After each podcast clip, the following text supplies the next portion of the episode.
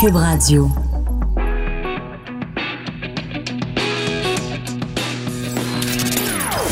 Des opinions bien à elle. Sophie Durocher. Son franc-parler ne laisse personne indifférent.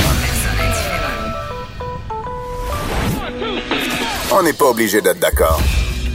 Bonjour tout le monde, c'est Sophie Durocher. Ben oui, Pourquoi cette hésitation entre le Sophie puis le Durocher? Je sais pas. C'est des choses qui arrivent. Pourtant, c'est bien mon nom. Merci d'être là. Merci d'écouter. On n'est pas obligé d'être d'accord en ce mercredi 15 mai 2019. Et en effet, l'émission aujourd'hui porte vraiment très bien son nom.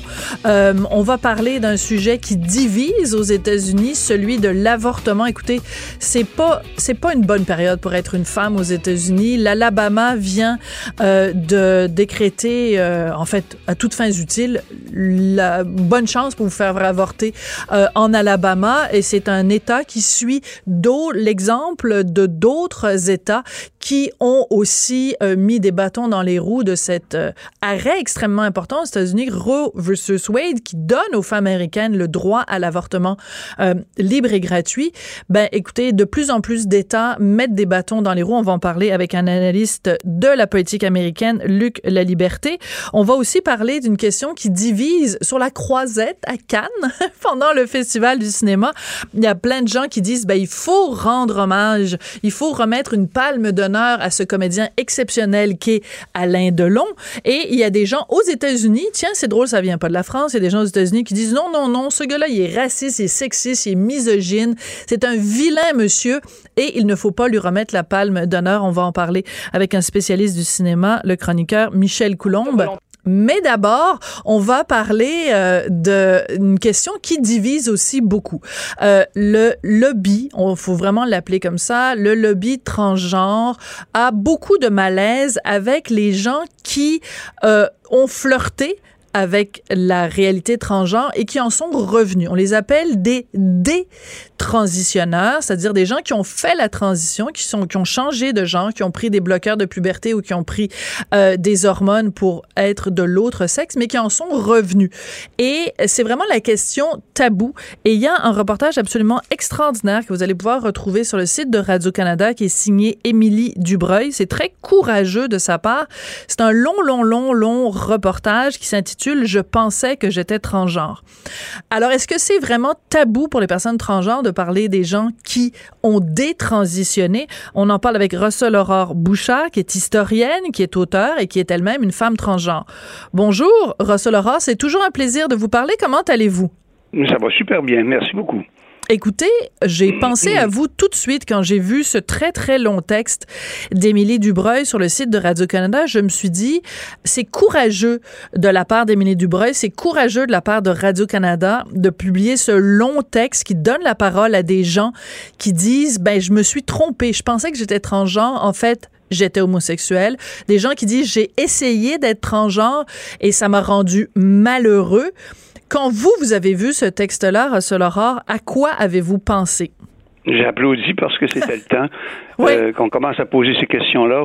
Vous avez parlé d'un lobby. Euh, moi, je parle d'une mode. Je parle aussi. On était. Je pense qu'on est entré presque en religion au niveau de ah, sur oui. la question transgenre. Bah, c'est quasiment une religion. Si euh, si on n'adhère pas aux préceptes qui nous sont dits, on est out, on est fustigé moi, la question de transgenre, je la vis depuis ma plus tendre enfance. Euh, euh, et les questions que je que la, société se pose présentement par le texte de la journaliste qui est extraordinaire, vous avez bien raison de le souligner, c'est des questions que je me suis posées toute ma vie. Hmm. Euh, J'en suis rendu à 70 ans et il y a des réponses que j'ai pas encore. Alors imaginez-vous aujourd'hui, alors qu'il y a une sorte de vacuum où euh, il y a un effet mode aussi, véritablement un effet mode. Et d'ailleurs, j'ai critiqué ça moi dès le début. Oui toujours la crainte de voir que ce soit une mode. Et vous savez, ça rend pas euh, vraiment service aux véritables euh, transgenres, ceux qui souffrent véritablement du syndrome de la transidentité, euh, dans mon exemple à moi. là. D'accord. Ce qu'on appelle la dysphorie. c'est pas bien ça. Non, ce qu'on appelle la dysphorie de genre. Donc, c'est important de faire une distinction, c'est-à-dire qu'il y a des gens qui réellement souffrent de dysphorie de genre, c'est-à-dire le sexe assigné à la naissance n'est pas celui auquel il ou elle où euh, Yale s'identifie. Donc, ben, c'est très bien dit, oui. Oui. Alors, on, on, souhaite en changer. On souhaite, donc, le mot le dit, on souhaite transitionner. Si on est né avec un corps euh, assigné féminin, on souhaite plutôt avoir des caractéristiques masculines. Le, le, ce que ce que Émilie Dubreuil explique fort bien dans son texte, le, le, le problème entre guillemets, c'est vraiment auprès des adolescents, c'est-à-dire des adolescents qui euh, euh, euh vont sur Internet, regardent des, des, des, clips sur YouTube, se disent Hey, wow! Le, les, tous les questionnements que moi j'ai où je suis pas à l'aise dans mon corps, je suis pas à l'aise avec ma sexualité, la réponse, elle est là. J'ai regardé un clip sur YouTube, euh, oui. le mouvement transgenre, ça a l'air super tripant, c'est à la mode, c'est le fun, je vais transitionner. Donc, euh, ce, qui est, ce qui est dangereux, c'est que euh, par effet de mode ou par effet de coolitude, des jeunes commencent à bloquer leur puberté ou prendre Mais des ça hormones? Va plus que ça. ça. ça. va plus loin que ça, puis on n'est pas encore rendu assez loin dans les études parce qu'il va falloir tantôt interroger des personnes de mon âge oui. qui ont passé toute leur vie à, se questionner, qui ont fait les passages. Euh, ça se fait pas sans peine, ça se fait pas sans heure. Il y a des, il faut en laisser sur la table. Il faut faire euh, véritablement des choix. Moi, ce que j'ai vécu aussi, euh, bon, dans l'enfance, ça se passe relativement bien. Oui. on, on sent, euh, on sent pas, on sent pas du même genre que que la société nous donne, que la puis on s'aperçoit par la suite que c'est la biologie aussi qui nous conforme à cela. Oui. Euh, ça, on a à accompagner les enfants. Euh, nous avons tous connu des enfants, qui, des jeunes filles qui vont aimer euh, essayer les bottes capées de leur père, euh, les garçons oui. qui vont aimer. Bon, ça, ça fait partie des découvertes. Il faut pas s'énerver avec ça. Il faut accompagner les enfants, puis puis euh, sa façon à ce que ça se fasse sécuritairement, que ça se fasse bien, euh, sans trop de, de sans trop y aller je veux dire, euh, en religion. Euh, il faut accompagner. C'est quand l'adolescence arrive, et ça, c'est pas encore dit, parce que la transidentité, la transsexualité, là, on a affaire à deux, à deux types euh, d'énergie. La transidentité, c'est une question de, de, se dire comme et se sentir euh, véritablement euh, d'un genre.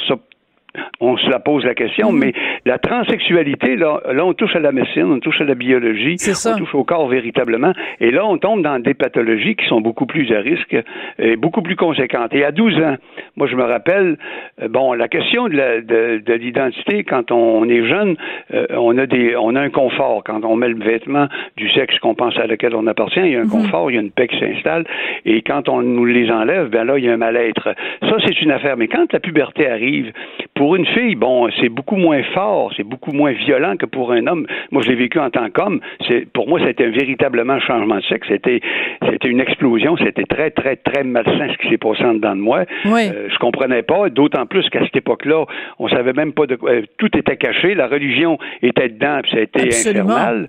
Euh, on était tous en état de péché mortel à cause qu'on vivait, puis on comprenait pas. Mais ce qui est, ce qui est terrible, c'est que quand, le, quand ça se percute avec la puberté et que le garçon, c'est pas pour rien qu'il y a plus de garçons que de filles euh, qui font le, le transfert euh, de transidentité à transsexualité, euh, et là il se passe des choses, c'est que les, quand tu es jeune, tu pas capable de démêler le sentiment, l'émotion que ça te procure Mm. et les pulsions et les fantasmes. Je comprends. Alors là, le jeune, lui, est, bo- il est bombardé à 12 ans. C'est- hot en maudit. euh, pendant toute la puberté. Alors imaginez-vous, il, il se comprend même pas s'il est de, de- du bon genre. Imaginez-vous quand il arrive une perturbation. En plus. Et ça, ces questions-là sont pas encore posées parce que euh, il y, a, il y a encore, oui, des tabous. Et il y a le lobby. Vous avez parlé d'un lobby. Moi, j'y crois. Je, euh, je, je le dénonce aussi. Et parce que là, on tombe dans des, des manières de faire qui sont pas qui sont pas bien étudiées, qui sont pas bien arrêtées. Il faut prendre le temps de comprendre cette, ce phénomène de civilisation-là, parce que c'est véritablement un phénomène de civilisation. Et on quitte l'épiphénomène. On n'est plus dans les, les petits morceaux, là.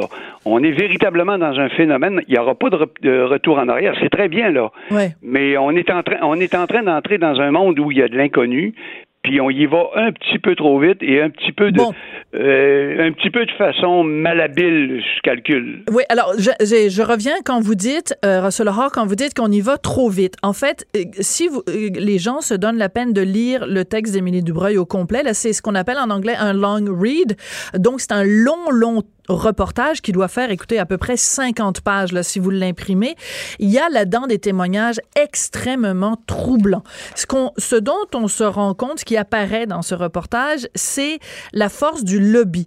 Donc, c'est pas simplement, euh, bon, ben, on, pense qu'on est transgenre, on s'en va rencontrer un psychologue euh, ou un médecin. Au bout de 20 minutes, une demi-heure, on se fait proposer des, euh, des bloqueurs de puberté. Ça va très, très, très, très vite. Et il y a le témoignage d'une, d'une personne transgenre qui a changé d'avis et qui dit, mes amis trans et moi, on s'encourageait à dénoncer tout ce qui pouvait être perçu comme une discrimination, à attaquer ceux qui utilisaient le mauvais prénom et à traiter de transphobe quiconque posait des questions. Donc, moi, j'ai l'impression qu'on est passé dans la société d'un extrême à un autre. C'est-à-dire que pendant très longtemps, oui, en effet, il y avait de la transphobie, c'est-à-dire qu'une méconnaissance et de la discrimination envers les personnes transgenres.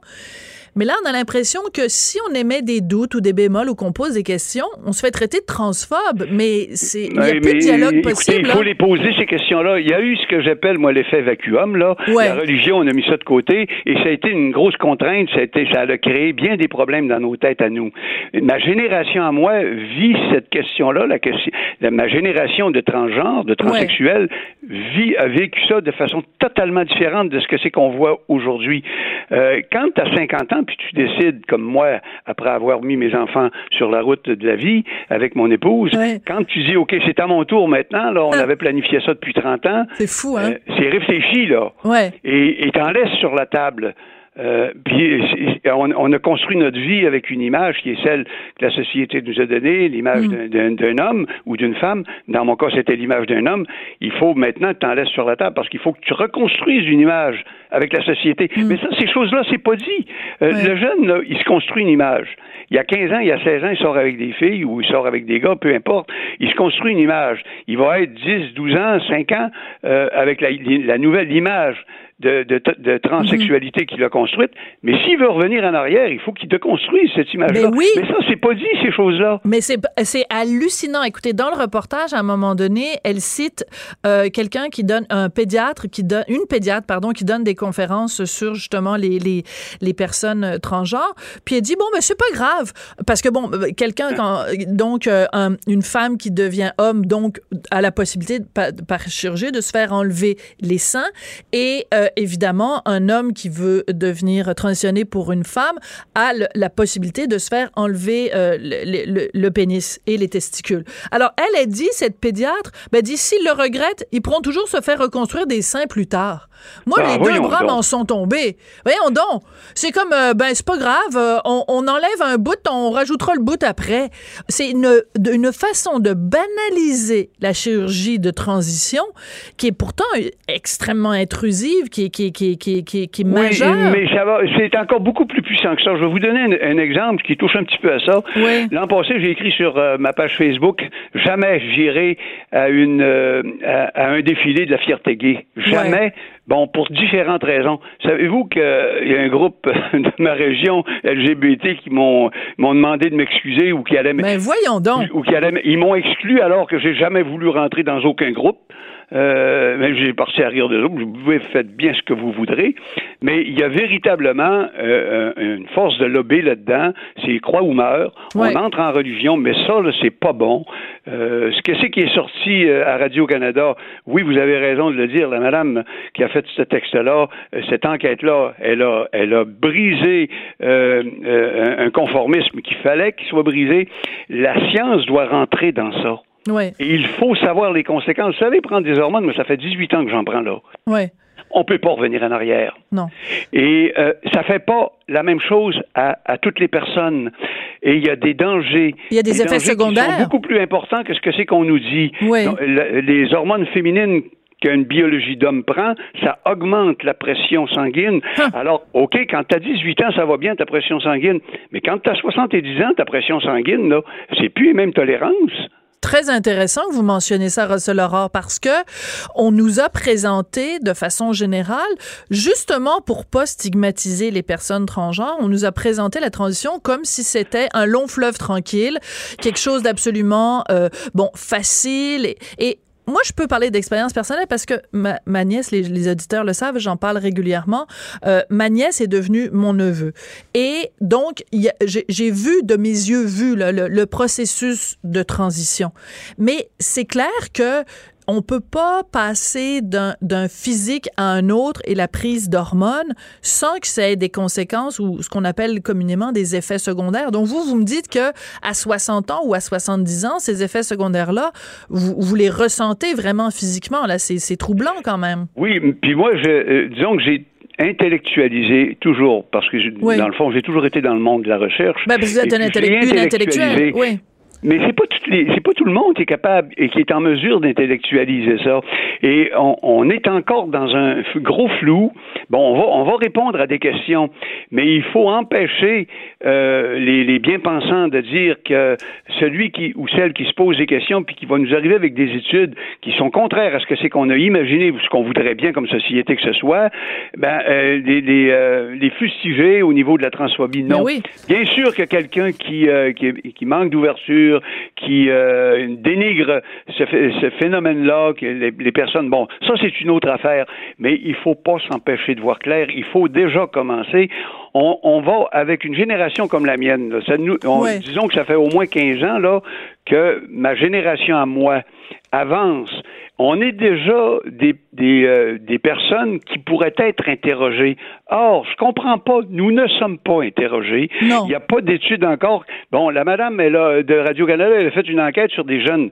Mais elle a fait une enquête aussi sur les, les personnes plus vieilles qui, eux autres, ont eu le temps de maturer Mhm. euh, le- l'expérience de la transidentité, de la transsexualité.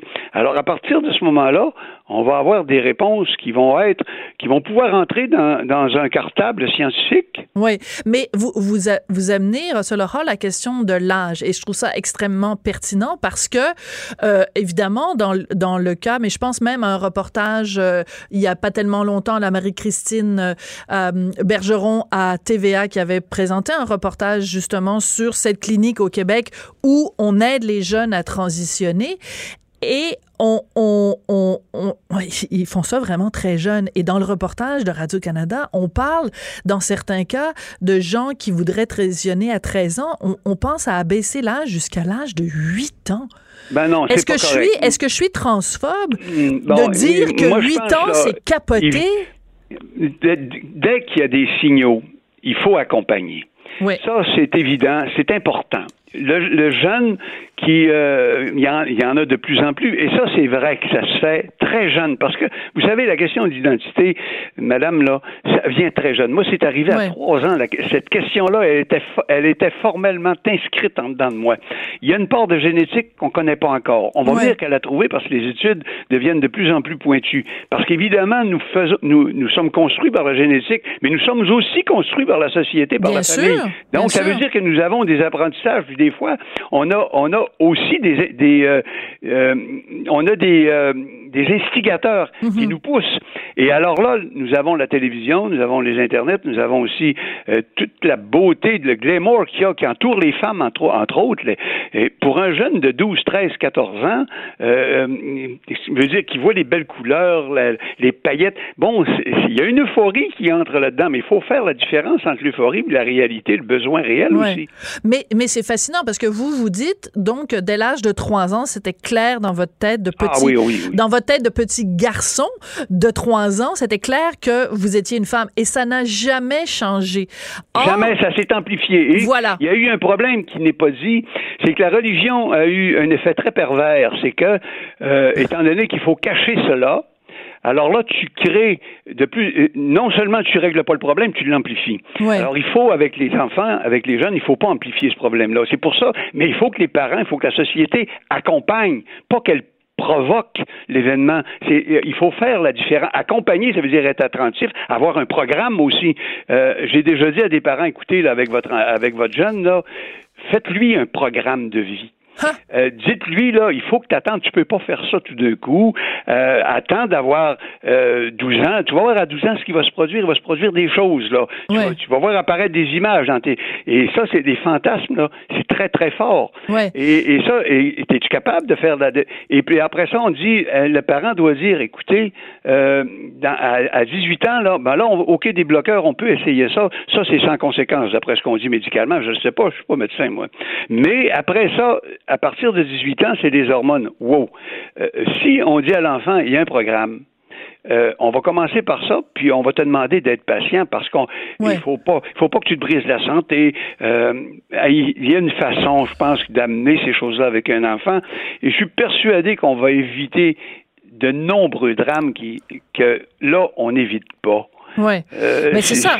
Mais ce sont en effet des drames parce que les les, les, les, les, les personnes qui ont transitionné ou qui ont amorcé une transition et qui ont changé d'avis par la suite le disent à quel point ils ont vécu une dépression. En même temps, c'est c'est difficile de, de jongler avec euh, tout ça Oui. parce que aussi, il y a un taux euh, de, de suicide très élevé chez Oui. euh, les, les, les personnes transgenres. Il y a un taux de détresse extrêmement élevé chez les jeunes qui à qui on refuse de transitionner ou qui se sentent pas acceptés par l'école, par leurs amis, par leurs parents. Donc, on, on, a- on, on doit envoyer comme deux messages en même temps. On doit envoyer un message en disant, si c'est ça que tu penses, on l'accepte, on va t'accompagner là-dedans.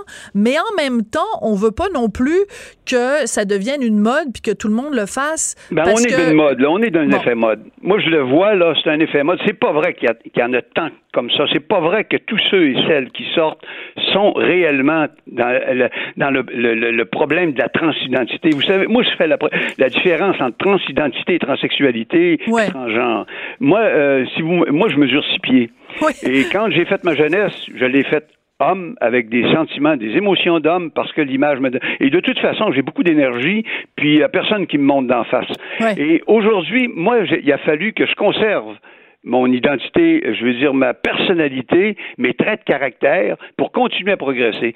Puis euh, bon, c'est beau faire le transfert, mais on fait quoi de sa vie après ça? Je le dis à des jeunes, c'est que tu vas faire, tu vas-tu te regarder pousser les ongles et les seins tout le temps de ta vie là? C'est que tu vas faire de ta vie là C'est ça Non, que vous c'est dites- vrai, faut- ça que vous dites à des on- jeunes. On, a quelque chose à faire, Ouais. on a une expérience, mais ça là, ok, on a une petite une contrainte là, mais il faut aller ailleurs aussi. C'est Ouais. important. Puis quelle femme tu es, quel homme tu es, c'est des questions qu'il faut poser. Tu veux t'y ressembler à une femme? Ah ben tu, tu es une femme.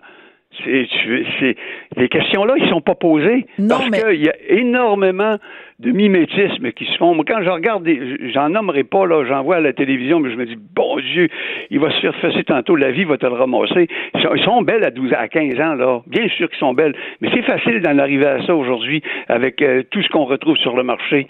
C'est facile. Mais après ça, là, c'est l'intérieur qu'il faut que tu forges. Ouais. Mais ça, c'est intéressant. Ça, c'est intéressant parce que justement, l'adolescence, de toute façon, c'est une période de notre vie, qu'on soit transgenre ou pas transgenre, qu'on soit non-binaire ou qu'on soit. Peu importe.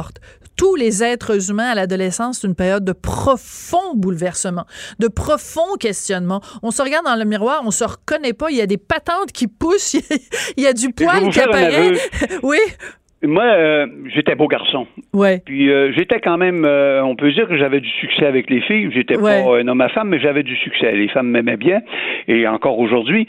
Et euh, voyez-vous, j'ai 70 ans. J'ai fait le transfert. Je suis bien dans ce que j'ai fait, mais il y a des fois que je m'en vais, mettons chez la Tulipe Sport, puis je vois des beaux vêtements d'hommes. Puis je, me rappelle l'automne passé, je disais à ma femme, j'apprécie euh, le beau manteau d'homme. J'aimerais ça l'avoir, mais à mon, j'ai pas le droit. Parce que j'ai donné une nouvelle image Hmm. à la société. Comme c'est Et ça, là, intéressant. tu remets pas la pâte dans le dentifrice. Parce que là, tu envoies des codes contraires à la. Tu envoies, et ça, c'est très important, c'est que tu es tenu de faire euh, l'image dans la société, surtout moi, je suis une personnalité publique, euh, les gens ne le prendraient pas. Ouais. Alors, je suis toujours obligé, moi, le matin, de me maquiller. Je suis toujours obligé de me mettre. Mm. euh, je suis toujours euh, euh, très, très, très stylisé. Soigné, les ouais. gens ont appris à, à me voir comme ça, puis j'ai, j'ai pas le droit de- d'envoyer une image contraire. Mais vous, vous, le matin, quand vous vous levez, vous n'avez pas le goût de vous, toujours vous maquiller? Non, mais je me maquille parce que je viens faire de la radio. bon, ben moi, euh, écoutez, moi, là, euh, euh, il faut que, il faut que je, donne l'image que j'ai dit à la société. Voilà maintenant où je m'enligne. Je comprends. Alors, il y a un dernier point, Russell Aurore, j'adore vous parler. C'est vraiment toujours passionnant. il y a un dernier point sur lequel je vais atterrir votre attention dans le, dans le fameux reportage donc d'Émilie Dubreuil. C'est qu'à un moment donné, bon, on, on comprend qu'on a mis des balises dans la société. On a dit, OK, d'accord, vous voulez transitionner. On veut quand même que vous alliez euh, consulter un psychologue a un processus pour qu'on s'assure que votre décision est bel et bien réfléchie, qu'elle est bel et bien basée sur une réelle dysphorie de genre. Mais là, dans le texte de la Minute du Breuil, ce qu'on apprend, c'est qu'il y a plein de gens, des psychiatres, puis tout ça, des, des, des professeurs en travail social qui disent, ben non, ce qu'il faut, c'est l'auto-identification. Fait qu'un jeune se lève un matin en disant, ben moi, je suis transgenre. Fait que là, OK, on accepte ça. Ah, t'es transgenre? OK, ben parfait, ben on va te donner tout ce qu'il faut pour que tu viennes. Mais voyons donc, c'est quoi ça, l'auto-identification? On est en train de sauter je suis pas capable de vous répondre. C'est beaucoup plus euh, loin que ce que moi j'ai vécu. Euh, moi, j'étais d'abord d'essayer de survivre. Et, euh, et là, écoutez, là, c'est pas vrai qu'on fait une vie à la carte. Là, la vie est pleine de contraintes. Après ça, moi, je serai jamais une victime. Hmm. Il y en a qui ont essayé au début de, de, de jouer la, la, carte de la victimisation. Non, non. Moi, je serai jamais une victime. Si tu m'agresses, je vais répliquer. Et j'ai construit ma vie après. Ma vie était déjà gagnée. Moi, quand j'ai sorti à 57 ans, là. Mm. J'avais déjà une soixantaine de volumes d'écrits. Puis euh, ma game était jouée. J'avais rien qu'à m'arrêter. Puis non, j'ai décidé que je continuais, que je publiais. J'ai publié des livres qui étaient encore meilleurs parce que j'ai dû faire des efforts supplémentaires mm. pour reprendre tous les espaces publics que j'avais avant. Et voyez-vous, la semaine passée, j'ai été invité par des hommes d'affaires parce qu'il y avait des questions d'histoire à se poser dans ma région.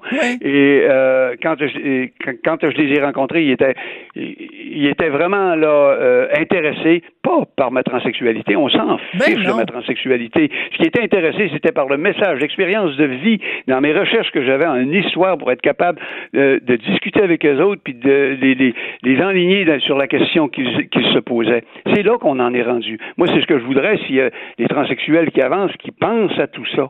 C'est une vie là, c'est court, mais c'est long quand tu l'arrêtes. Ah, c'est tellement bien dit. Russell Aurore, j'adore vous parler.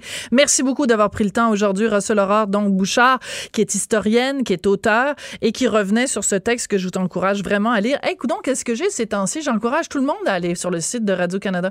Je pensais que j'étais transgenre. C'est vraiment... Non, mais parce que c'est notre télévision publique quand même. On paye... Tout le monde paye pour ça. Alors, au moins... sur ma page Facebook. Il y a eu beaucoup de discussions. Oui. c'est, oui, puis euh, c'est très bien tenu, ma page Facebook. Les, bon, parfait. ceux et celles qui veulent venir pour discuter euh, de ça. Pas de problème, j'accueille euh, pas mal de gens. D'accord, ben c'est super. Merci beaucoup, Russell Aurore. C'était un plaisir. Passez une belle fin de journée. Merci. Au revoir. Euh, ben écoutez, d'ailleurs, justement, si ça vous intéresse de discuter de ça, moi aussi, ça m'intéresse. Alors, vous allez sur ma page Facebook ou vous pouvez nous appeler aussi, hein, 187 Cube Radio, parce que ce sont des questions intéressantes. Est-ce que vous trouvez que ça va trop vite et que, écoutez, des jeunes transgenres à 8 ans, je veux dire, est-ce qu'ils vont le regretter? Alors, euh, on est intéressé à vous entendre. On va parler d'Alain Delon après la pause. Elle réagit, elle rugit. Elle ne laisse personne indifférent. De 14 à 15. On n'est pas obligé d'être d'accord. Alors, si vous vous intéressez de près ou de loin au cinéma, vous savez bien sûr que depuis hier, le Festival de Cannes, la 72e édition, est officiellement ouverte. D'ailleurs, c'est aujourd'hui que euh, la réalisatrice québécoise Monia Chokri présente son premier film qui s'appelle La femme de mon frère. Je sais pas si vous avez vu la bande-annonce, mais ça a l'air hilarant.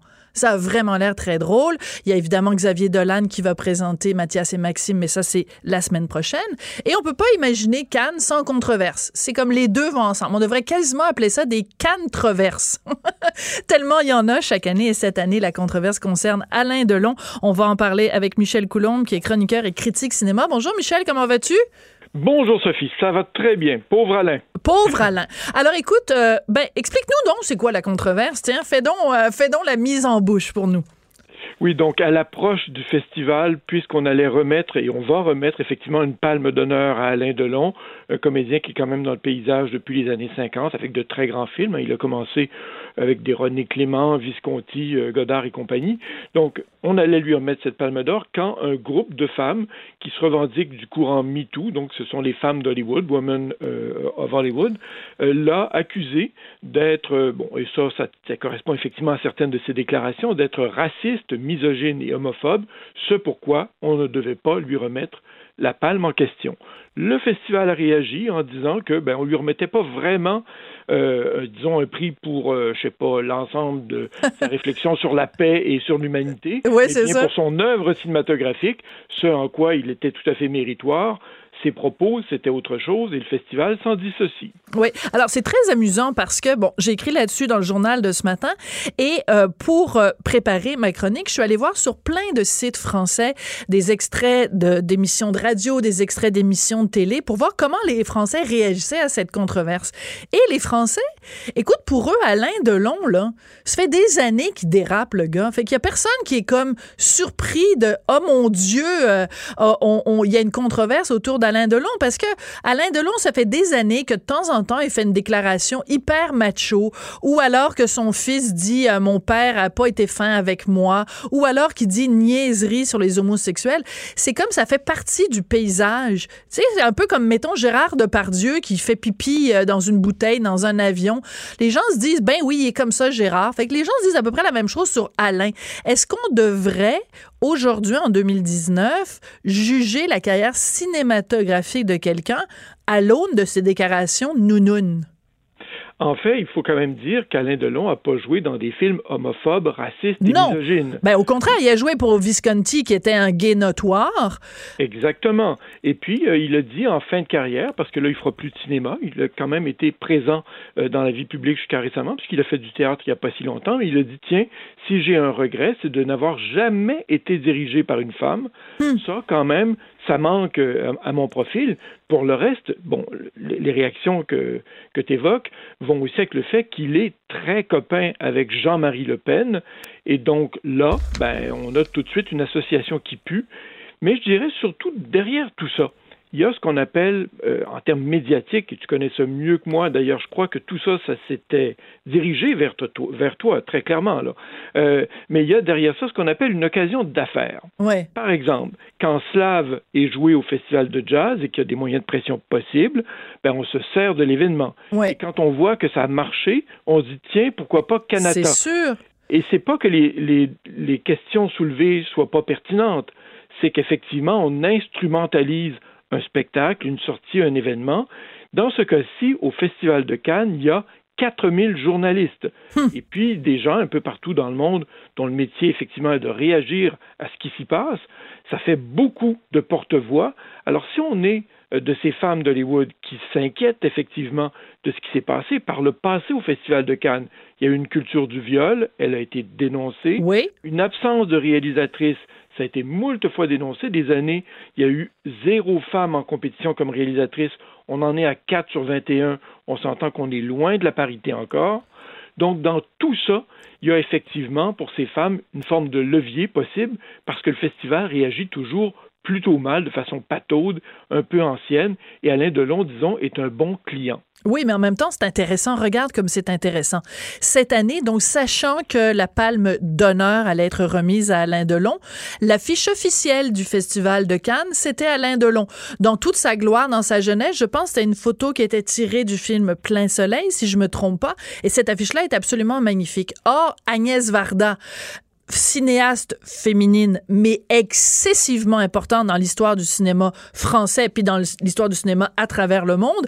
Elle meurt en mars, et donc on décide de scraper, excusez-moi l'expression, l'affiche mettant en vedette Alain Delon, et on a cette très belle affiche officielle du Festival de Cannes où c'est Agnès Varda sur le tournage de son premier film. Alors je trouve ça quand même assez symbolique que cette année, alors que ça devait être un homme à qui on rendait hommage, ben c'est une femme à qui on rend hommage.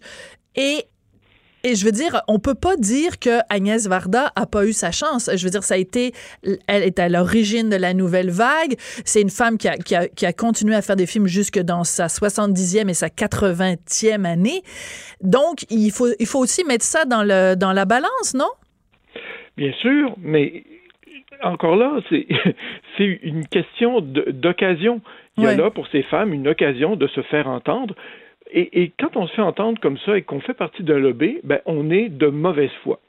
Euh, et, c'est à ça que ça sert. Si on regardait de toute façon, par exemple, la liste des palmes d'honneur qui ont été données au Festival de Cannes, on constaterait que, ben, sauf Agnès Varda, jusqu'ici, ça a été que des hommes. C'est ça qu'il faut regarder. C'est ça qui, dans le fond, euh, motive ces femmes-là. OK, mais je vais une question pour toi. Ouais. Oui, elles auraient pu s'attaquer au client d'à côté. Hein.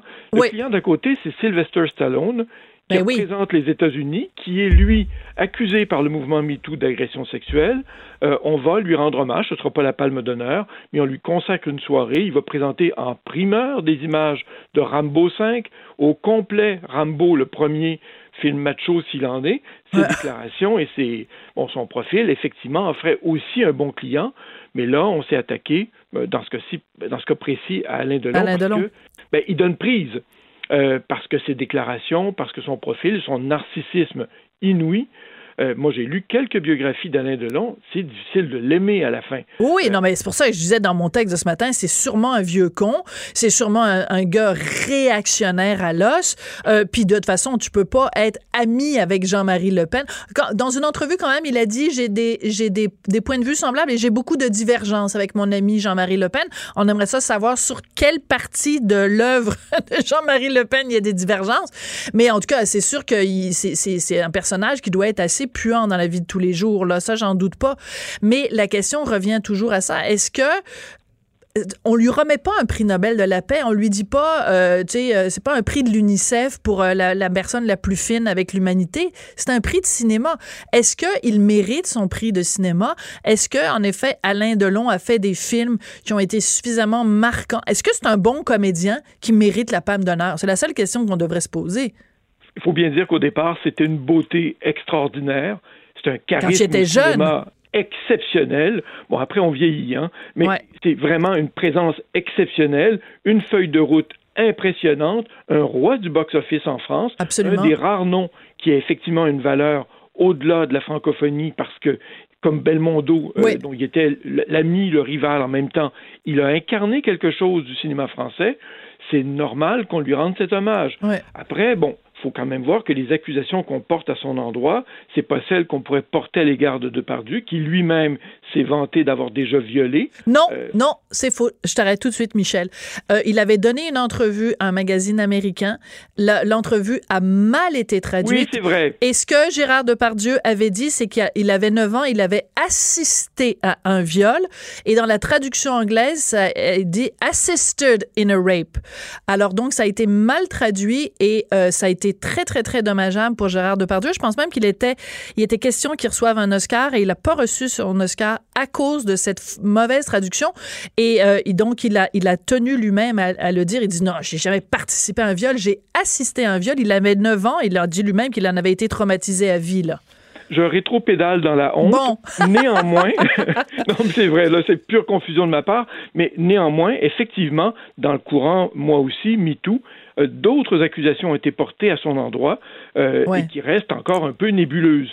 Donc, euh, c'est sûr que ces clients-là euh, et ça vaut pour Polanski, par exemple, maintenant pour Woody Allen. Oui, mais Polanski, il y a eu un procès. Euh, et donc, moi, je trouve que le cas de Polanski est différent. Puis je sais où tu t'en vas, parce que tu vas faire une comparaison, évidemment, avec Woody Allen et d'autres. Dans le cas de, de Polanski, la différence, c'est qu'il y a quand même eu un procès et que, euh, je veux dire, c'est le gars, il a fui la justice. Il a quitté les États-Unis pour ne pas être, être, obligé de faire face à la justice. Dans le cas de Depardieu, dans le cas des autres, est-ce que les, les, les accusations portée à leur, euh, à leur égard a pu être prouvée en cours. Je trouve que ça fait quand même une grosse différence. Ah, absolument. C'est là où je distinguais. Dans le cas de Polanski, euh, les accusations sont graves et quand bien même il y aurait eu une forme euh, de de paix qui, se soit faite entre la victime et, et, le violeur, euh, ça reste quelque chose de très problématique. oui, puis elle avait 13 ans, là. Ben, elle avait 13 ans, lui avait la quarantaine, et quand on veut lui rendre hommage au César, ça s'était produit, on a mhm. fait preuve de manque de discernement parce qu'on se doutait bien que ça allait rebondir. Bon, dans le cas de Delon, si effectivement on le condamne pour son, son, manque de goût dans la vie euh, et puis ses déclarations parfois un peu limites, jamais euh, effrayantes. Il dit pas il faut exterminer les gays et les femmes sont des ci ou des ça. Non, il est toujours un peu limite, mais il est limite comme l'est un mononcle. Hein. C'est ça. C'est de cet ordre-là. Bon, c'est pour ça que moi je ne vois là qu'une occasion d'affaires pour ces groupes-là de se faire entendre, de forcer le débat, euh, de pousser un peu euh, le, le, festival dans ses retranchements, de gagner euh, des points, de les forcer à dire ah tiens l'an prochain on devrait quand même rendre hommage à une femme ça nous simplifierait la vie.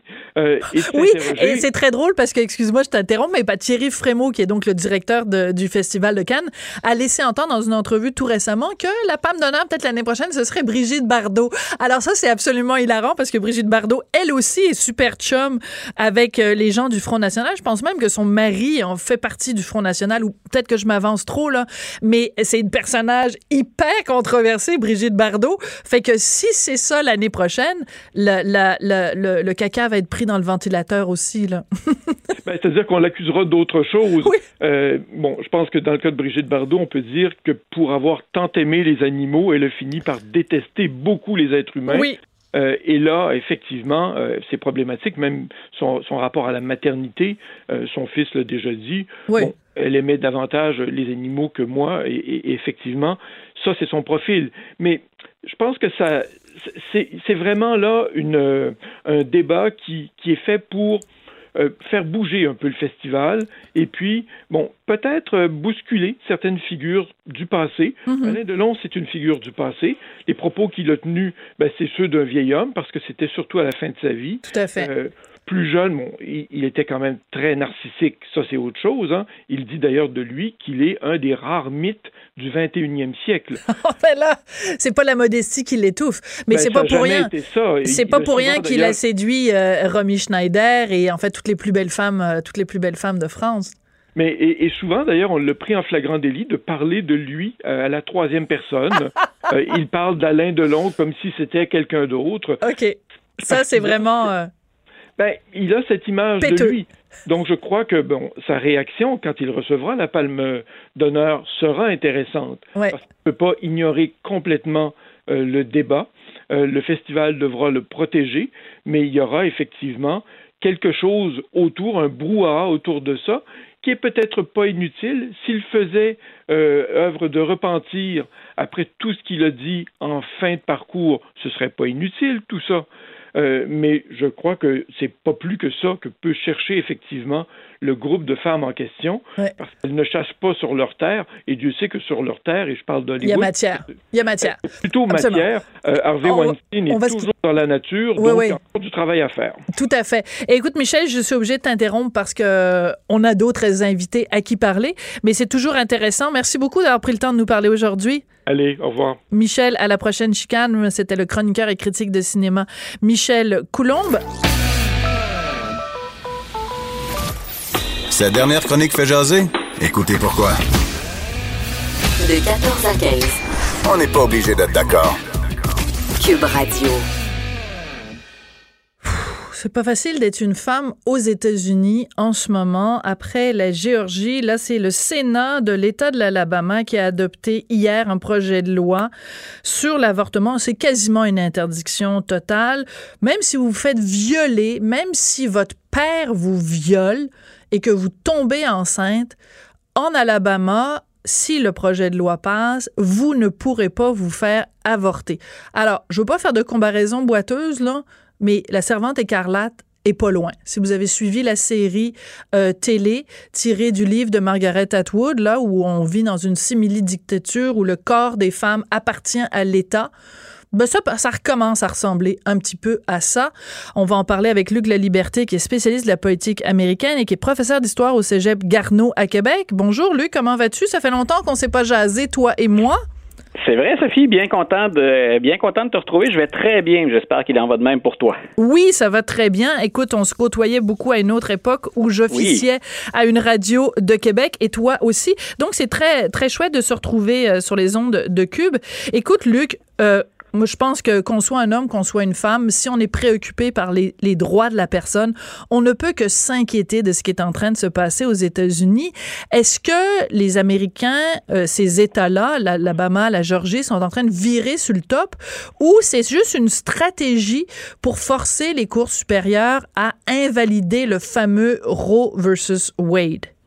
Voilà, on est, euh, ce sont vraiment les deux angles et on le joue vraiment de, de deux façons. Euh, puis on, on, va revenir bien sûr sur, l'Alabama puis la Georgie, là, qui ce sont les deux derniers États à avoir légiféré.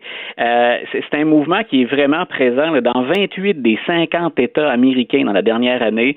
On a légiféré d'une façon ou d'une autre pour réduire l'accès à l'avortement, que ce soit par euh, fixer des, des, des règles ou des objectifs à atteindre pour les cliniques d'avortement. Donc on leur demande de respecter finalement des exigences qui sont celles de super hôpitaux et mhm. des exigences qui sont, en toute fin pratique, quasi inutiles pour une, une clinique d'avortement, que ce soit d'agir de cette façon-là, que ce soit comme on le fait en Georgie, avec ce qu'on appelle les heartbeat laws, donc ces lois où on interdit l'avortement à partir du moment où on entend le cœur du bébé. Grosso modo, c'est entre la sixième et la huitième semaine habituellement, ou encore comme on vient de le faire en Alabama, et c'est l'État euh, vraiment qui est allé le plus loin, parce que la seule raison pour vous faire avorter, c'est s'il y a un danger pour la santé de la mère. Donc là, on va très, très, très loin. C'est à toute fin pratique une fin de non-recevoir pour la ben très grande majorité des demandes d'avortement. Et donc, le, mouvement gagne, c'est plus que la moitié des États américains. Donc, on sent bien le clivage d'ailleurs qu'il y a aux États-Unis sur la question. Moi, je me souviens pas, ça fait entre 25 et 30 ans que j'enseigne et que je commente la politique et l'histoire américaine. Oui. Je me souviens pas d'une période aussi intense de, de oui, tout à fait. Et en Alabama, c'est très clair que, bien sûr, on le voulait pour l'État de l'Alabama. On avait auparavant légiféré sur des exigences. Donc, pour certaines cliniques d'avortement, il restait, je pense, écoute, j'y vais de mémoire, mais je crois qu'il restait une seule clinique d'avortement pour ben, euh, la, totalité de l'État. Et maintenant, ce qu'on vient de ce qu'on vient de faire passer, donc, c'est on veut provoquer le débat non seulement au niveau de l'État, on souhaite que ça se rende à la Cour suprême. Et c'est là où l'élection d'un président comme Donald Trump ou d'un président républicain, ça vaut son pesant d'or ben pour les conservateurs. On le sait, le président Trump, il a nommé deux juges très conservateurs, M. Gorchuk, puis encore plus M. Kavanaugh, qui est son, son dernier, euh, son dernier candidat. Le fameux Brett. Le fameux Brett, celui qui avait eu euh, maille à ben partir euh, lors de sa nomination, ça avait été encore là tout un spectacle et un triste spectacle. Euh, ben là, ce qu'on fait, c'est qu'on se dit, on n'a jamais été aussi près du côté des conservateurs d'avoir vraiment des conservateurs purs et durs à la Cour suprême qui sont majoritaires. Ils sont cinq contre quatre actuellement et il y en a quatre qu'on juge très très conservateurs. Et ça inquiète beaucoup de gens. Ça inquiète même un juge à la Cour suprême qui a pris sa retraite, qui est John Paul Stevens, qui a d'écouter penser pensez-y comme il faut. Et c'est carrément un cri qu'il lance. Pensez-y comme il faut avant de revenir sur, ben, sur l'évolution du pays et des décisions, des, ce que je considère être des gains majeurs. Donc, on est vraiment, vraiment là, au plan de l'avortement en pleine crise. Et rarement, moi je le dis, dans les 25-30 dernières années, je n'ai jamais vu le vent souffler en faveur des pro-choix aussi fort. Écoute, et ça fait très, très peur. Parce que bon, il faut rappeler quand même c'est quoi Roe versus Wade. Donc, c'est une décision de la Cour suprême des États-Unis. Ça date de 1973. Et c'est très, très clair. Et c'est pour ça que pendant des années, les féministes, mais pas juste les féministes, les, les, les, progressistes américains se disaient, bon, ben, c'est un, acquis, mais c'est un acquis qui peut toujours être fragilisé parce qu'il y a un courant conservateur excessivement fort aux États-Unis. Donc, la question qu'on se pose aujourd'hui, en 2019, c'est qui va l'emporter? Le, courant, parce qu'il y a quand même énormément de progressistes aux États-Unis. Il y a quand même beaucoup de gens aux États-Unis qui sont en faveur de l'avortement libre et gratuit. Même si t'es pas toi-même un enthousiaste de l'avortement, tu reconnais quand même aux femmes le droit d'y de, de, avoir accès. Mais donc, comment, comment tu, quand tu regardes les États-Unis de 2019, tu les vois comment? Majoritairement contre ou majoritairement pour l'avortement? C'est-à-dire qu'en termes, si on regardait dans la population en général, c'est un peu, écoute, la, comparaison que je vais te faire, c'est avec les résultats aux élections. C'est une différence entre le vote populaire puis finalement ce qu'on appelle le collège électoral ou les grands électeurs. C'est-à-dire qu'en nombre d'États, il y a plus d'États conservateurs qui souhaitent limiter l'accès à l'avortement. Mais si on parlait de, de, de gens de tête de pipe dans la population américaine, il y a beaucoup plus de gens en faveur de l'avortement. Mais quand on répartit ça sur la carte, ben on a ce fameux clivage, hein, les États plus progressistes souvent sur les côtes, mm. souvent au nord, un peu autour des Grands Lacs, et tout le centre et une bonne partie du sud du pays où on est demeuré très, très conservateur. Donc, c'est cette question-là, c'est un indicateur, elle est révélatrice de beaucoup de tensions dans la société américaine. Puis, c'est vrai depuis les années 90, le, on remonte à Bill Clinton à peu près. Oui. Est-ce que tu dirais que euh, parce que bon, euh, quand on regarde les États-Unis, quand on regarde mettons les médias, les médias aux États-Unis sont quand même pas mal plus à gauche qu'à droite là. Donc quand il arrive des affaires comme ça, là, ce qui vient d'arriver euh, en Alabama, ben j'imagine le New York Times, j'imagine quand même les grands médias américains, CNN, bon Fox News, je pense qu'on sait à peu près en gros quel genre de position ils vont prendre, ils sont beaucoup plus évidemment conservateurs, beaucoup plus de droite, beaucoup plus pro-Trump. Mais, mais quand même, est-ce que les médias vont pouvoir suffisamment euh, donner la parole à des groupes de femmes pour alerter l'opinion? C'est excessivement grave ce qui est en train de se passer en ce moment. Oui, puis écoute, on, s'amuse souvent, puis on, écoute, je, je, plaide coupable. On fait parfois dans la caricature pour les médias américains. Ils sont plus impliqués politiquement, ils affichent plus ouvertement leurs couleurs que nous, on va le faire ici globalement ou en général. Mais même au sein de Fox News, ce que j'ai remarqué, c'est que jusqu'à maintenant, la, la, la, guerre au sujet de l'avortement. D'ailleurs, tu référais à, Roe, versus, Wade. Ce que ça dit, grosso modo, c'est que ça met en place le 14e amendement. Puis on dit, bon, on peut pas empêcher une femme de recourir à l'avortement, mais et c'est important parce que ça, on y réfère moins quand on parle de Roe versus Wade, mais on peut jouer sur les conditions d'accès à l'avortement. Et le débat jusqu'à maintenant, c'est là où même au sein de Fox News, je sens qu'il y a un malaise chez certains commentateurs ou certains analystes, c'est que si bien sûr on voulait, on voulait pas que finalement l'avortement devienne, grosso modo, là, je simplifie un peu, mais euh, une méthode de contraception. Grosso oui, le free for all. On, voulait éviter le free for all. Oui. C'est ça. Donc, voilà, justement, habituellement, le débat, il se faisait sur quelles sont les conditions d'accès à l'avortement. On allait jouer sur la prévention. Mais là, quand on attaque le fondement de Roe versus Wade, quand on attaque le 14e amendement, c'est de ça dont il est question.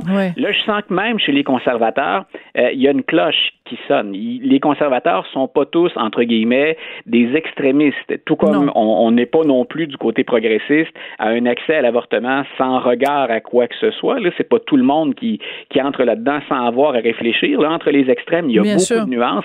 Et même au sein de Fox News, je le sens. Et je pense qu'on va donner beaucoup oui, et je pense qu'on va donner beaucoup la parole aux femmes, surtout que l'élection de 2020 s'en vient à grands pas. Et c'est un sujet qui va être incontournable pendant l'élection. Et on sait à quel point le vote des femmes est important pour les démocrates. Ils doivent le faire sortir. Mais les républicains ne peuvent pas non plus bouder cet électorat-là. Donc, j'ai hâte de voir comment on va le jouer. C'est toujours plus exposé et explosif en campagne électorale parce que c'est très démagogique. Mais en même temps, c'est un enjeu dont on va entendre parler beaucoup, beaucoup d'ici 2020. Et puis, il doit y avoir pas mal de gens qui se disent si Hillary Clinton avait été élu président des États-Unis, on n'en serait pas rendu là. Les droits des femmes n'auraient pas été atteints de cette façon-là. C'est un peu simpliste, mais j'imagine qu'il y a pas mal de gens qui pensent à ça en regardant ce qui se passe en Alabama. Luc, la liberté, c'est un plaisir de te parler. Je rappelle que tu es régulièrement le matin avec mon collègue Benoît Dutrisac sur les ondes de Cube. Merci beaucoup d'être venu nous parler. Un grand plaisir, puis euh, j'espère qu'on remettra ça. Bien, certainement. Luc La Liberté, spécialiste de la politique américaine, professeur d'histoire au Cégep Garneau à Québec. Merci d'avoir été là. Vous avez écouté, on n'est pas obligé d'être d'accord. Cube Radio.